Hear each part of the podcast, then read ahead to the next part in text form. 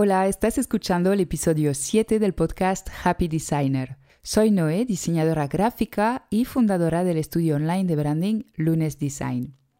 He creado este podcast porque creo que sentirse feliz con su trabajo va mucho más allá de dedicarse a lo que nos apasiona. Yo era directora de arte en agencias antes de crear Lunes Design y dedicándome a lo mismo que ahora, estaba muy infeliz por las condiciones, el ritmo, los procesos de trabajo y el tipo de cliente para los cuales trabajaba. Por eso he creado este podcast, para ayudarte a crear un negocio creativo, sostenible y que te haga, pues eso, feliz.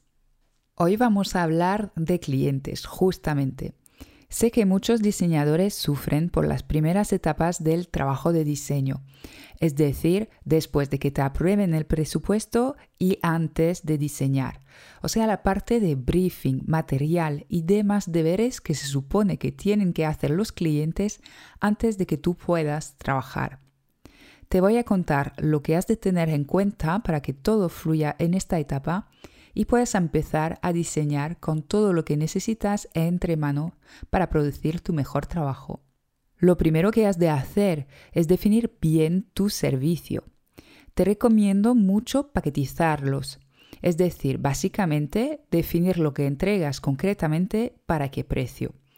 Esto te permite crear tu proceso de trabajo estándar y saber lo que necesitas para llevarlo a cabo. La segunda cosa es dejar claro a tu cliente de antemano lo que vas a necesitar de su parte antes de trabajar. Parece obvio quizás, pero es justo que antes o en el momento de mandar presupuesto a tu cliente le digas lo que vas a necesitar de su parte, usando un lenguaje sin tecnicismos. Lo siguiente es dejar tiempo para que hagan estos deberes según lo que tengan que pasarte, sea el logotipo de su negocio o una información más completa sobre el mismo, necesitarán más o menos tiempo. De la misma manera que tú necesitas tiempo para hacer el diseño, ellos necesitan el suyo para los deberes. Esto se resuelve dando una fecha de inicio un poco más alejada que, digamos, el día siguiente. Ya sé que muchos clientes vienen con prisas, pero no tienes por qué dejarlo todo para empezar con su proyecto, ¿vale? Marcar la fecha de inicio de un proyecto es tan importante como la fecha de entrega del mismo. Bien, seguimos con más truco. Tu papel es facilitar esta etapa previa al trabajo.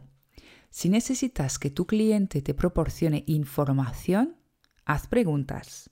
Si se trata de que te mande material, abre una carpeta de Google Docs, regálale un pendrive, lo que se te ocurra para facilitar este proceso. Si tu cliente se mueve mucho online, manda formularios.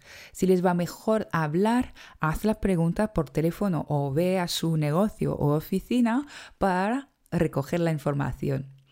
Es importante elegir el proceso y medio de comunicación en función de lo que necesitas, pero también en función de la realidad de tu cliente. Otro punto interesante.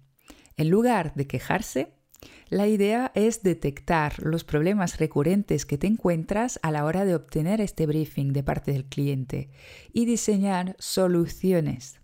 Te voy a dar un ejemplo.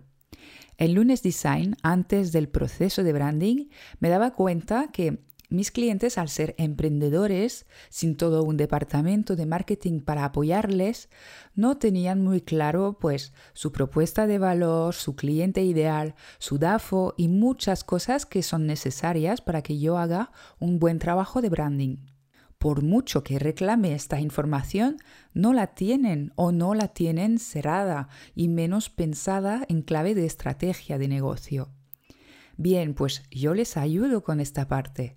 He adaptado la técnica de arquetipos de personalidad de marca a mis clientes. He creado cuestionarios para obtener la información que necesito y en mi proceso está contemplada esta parte de preparar un briefing creativo como Dios manda o bueno, como yo necesito al menos. Así que te invito, si sueles tener problema en esta etapa, a hablar con tus clientes para saber por qué se bloquean, si es por falta de tiempo u otra razón por la cual podrías buscar solución. Mi último tip es tan simple como darles un plazo a tus clientes para estos deberes y mandarles un recordatorio. En plan simpático, ¿vale? Ofrece tu ayuda por si están bloqueados. Recuerda que es probablemente la primera vez que les toca hacer este tipo de cosas, a no ser que se trate de una empresa más grande.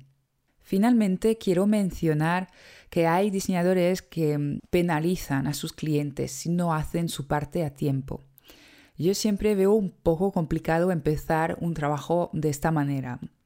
Pero bueno, sí es normal dejar claro que cualquier retraso en esta etapa afecta el plazo de entrega. Es lo más normal del mundo. Y hasta aquí mis consejos. Ahora ya no vale quejarse de los clientes que no cumplen con sus deberes. Ves que hay muchas cosas que puedes hacer tú para que esta etapa fluya. Espero que este episodio te ayude a ver la luz en tu proceso de trabajo con clientes.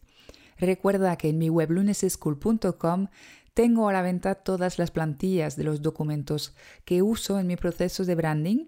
Son los mismos que mando a mis clientes. También encontrarás más recursos para ayudarte a eliminar el caos de tu negocio creativo.